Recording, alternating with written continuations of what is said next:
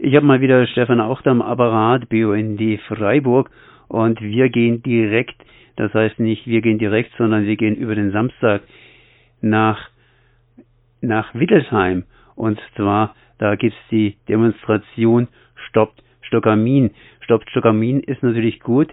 Das Ganze ist bereits hier 1997 praktisch in Gang gesetzt worden. Da ist es ja wohl ein bisschen spät, irgendwas zu stoppen.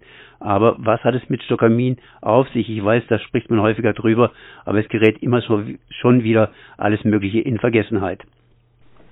Doch es ist jetzt allerhöchste Zeit, etwas zu stoppen, nämlich die endgültige Versiegelung einer Giftmülldeponie im Grundwasser. Und zwar in Stockamin gleich bei äh, Mülus, beziehungsweise in Wittelsheim liegt die Mine Stockamin, alte, ein altes Bergwerk, Kalibergwerk, da wurde Kalisalz abgebaut. Später, als die Mine pleite ging, hat man nach neuen äh, Geldquellen gesucht und hat gedacht, das ist doch eine super Idee, dann machen wir einfach noch ein bisschen tiefer das Loch und machen Giftmüll rein.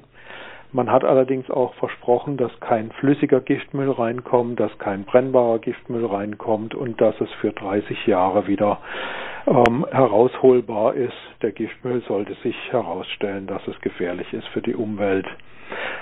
Nun, es hat sich herausgestellt, es ist gefährlich für die Umwelt. Es hat sich herausgestellt, der Giftmüll war nicht trocken, sondern es war auch Flüssigkeit dabei.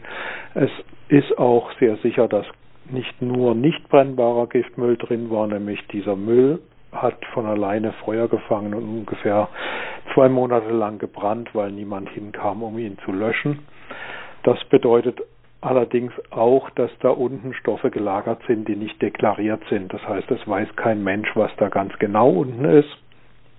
Und schon allein deswegen und zur strafrechtlichen Aufarbeitung müsste man das Vorhaben stoppen, was der Präfekt jetzt ähm, beschließen will bzw. genehmigen will, nämlich die Zugänge mit viel Beton zu verschließen, weil auch alle Gutachten sagen, dass irgendwann Wasser einbrechen wird und dass durch Gebirgsbewegungen auch das Wasser wieder herausgepresst wird und dann eben Wasser mit Giftstoffen ins Grundwasser kommen kann.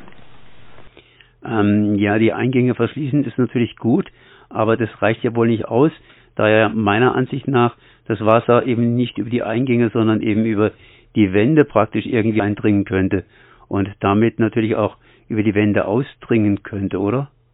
Genau, das ist genau das Problem. Wenn man quasi ganz drumherum, wenn man da so eine Art Kapsel bauen könnte, die, ähm, wo man vielleicht sogar noch mit Probennahme gucken kann, ob Wasser wieder rauskommt, ähm, dann wäre das Ganze ja relativ sicher. Aber dadurch, dass das ganze Gebirge mit Rissen durchzogen ist, irgendwoher dringt ja auch Wasser ein. Das heißt, äh, das Wasser kommt ja auch irgendwoher. Ähm, dadurch, dass dieses Gebirge eben mit Rissen durchzogen ist und dadurch, dass es eben auch mitten im Erdgebe Erdbebengebiet liegt, wird das Ganze letztendlich zu einer Zeitbombe. Wenn man nicht so genau weiß, was da unten liegt, weiß man denn in etwa genau, wer da unten was eingelagert hat. Anders nochmals gesagt, die Einlagerer müssten doch auch wissen, dass sie hier nichts Flüssiges bzw. Brennbares einlagern hätten dürfen und könnten somit zur Rechenschaft gezogen werden. Ja, das ist alles ein realer Krimi. Da wurde wahrscheinlich viel bestochen und betrogen. Ich sage wahrscheinlich, weil bewiesen ist es ja nicht, weil man kann ja nicht hin, um Proben zu nehmen, aber ähm, Anlieferer, also Lastwagenfahrer, die Müll gebracht haben, haben zum Beispiel erzählt, dass es aus den Säcken raustropft. Normalerweise tropfen feste Stoffe nicht. Ähm, es hat gebrannt, habe ich gerade eben schon erzählt. Normalerweise brennen äh, nicht brennbare Stoffe nicht. Das heißt, ähm, die Einlagerer beziehungsweise die, die den Müll verpackt haben, die haben mit höchster Wahrscheinlichkeit ähm, entweder absichtlich oder unabsichtlich äh, aus Nichtwissen. Es kann ja sein, dass der Arbeiter selber gar nicht wusste, dass zum Beispiel, dass irgendeine Art von Müll nicht in den Sack darf ähm, aber irgendjemand muss betrogen haben. Also von daher ist, glaube ich, die einzige Möglichkeit, da strafrechtlich noch beizukommen, ähm, das nicht zu versiegeln, nicht die Eingänge zu verschließen, sondern den Müll wieder rauszuholen, fachgerecht aufzuarbeiten und die, die Chargen zu suchen, die illegal dort gelagert wurden. Teilweise wurde der Eingangskontrolle in der Mine verboten, die Säcke aufzumachen. Teilweise wurde nur ganz, ganz oberflächlich, also die oberste ähm, Schicht angeguckt und Proben genommen, die jetzt alle in Gläschen lagern, um zu gucken, was da drin ist. Aber wer so einen äh, ein Kubikmeter großen Sack schon mal gesehen hat, diese Big Bags, da kann natürlich unten im Sack was ganz anderes sein als oben. Kann überhaupt noch dieser Giftmüll aus den Minen rausgeschafft werden? Der Präfekt sagt nein, das sei zu gefährlich für die Arbeiter. Andere Gutachten sagen ja, es ist nur eine Frage des Geldes. Der Präfekt sagt viel zu teuer. Die Gutachten sagen, der Präfekt, die Preise, die der Präfekt nennt, sind viel zu hoch angesetzt. Das geht viel billiger und natürlich auch sicherer, als der Präfekt angibt. Ähm, um dem Ganzen, um den Forderungen der Umweltverbände, da ist Alsace Natur, da ist eine ähm, Initiative, die nennt sich Destokamin, ähm, um den Verbänden mehr Futter für die Argumentation zu geben, soll jetzt ein Gutachten in Auftrag gegeben werden. Dafür haben wir auch auf deutscher Seite Geld gesammelt. In Frankreich wurde natürlich auch Geld gesammelt.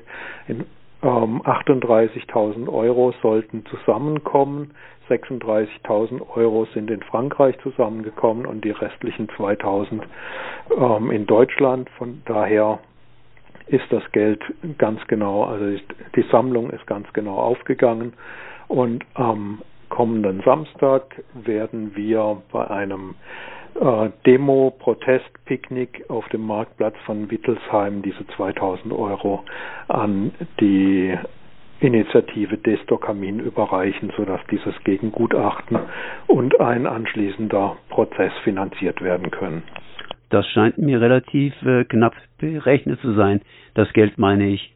Also das Natur hat gesagt, dass diese 38.000 erstmal ausreichen für ein Gutachten und für den Start eines Prozesses, durch wie viele Instanzen man dann durch muss, ähm, weiß man natürlich heute noch nicht, aber das würde auf jeden Fall mal dazu führen, dass ähm, mit einer gewissen Wahrscheinlichkeit diese Versiegelung erstmal noch gestoppt werden kann. Also ich habe das Wort Start eines Prozesses verstanden, sprich da hängt noch einiges dran.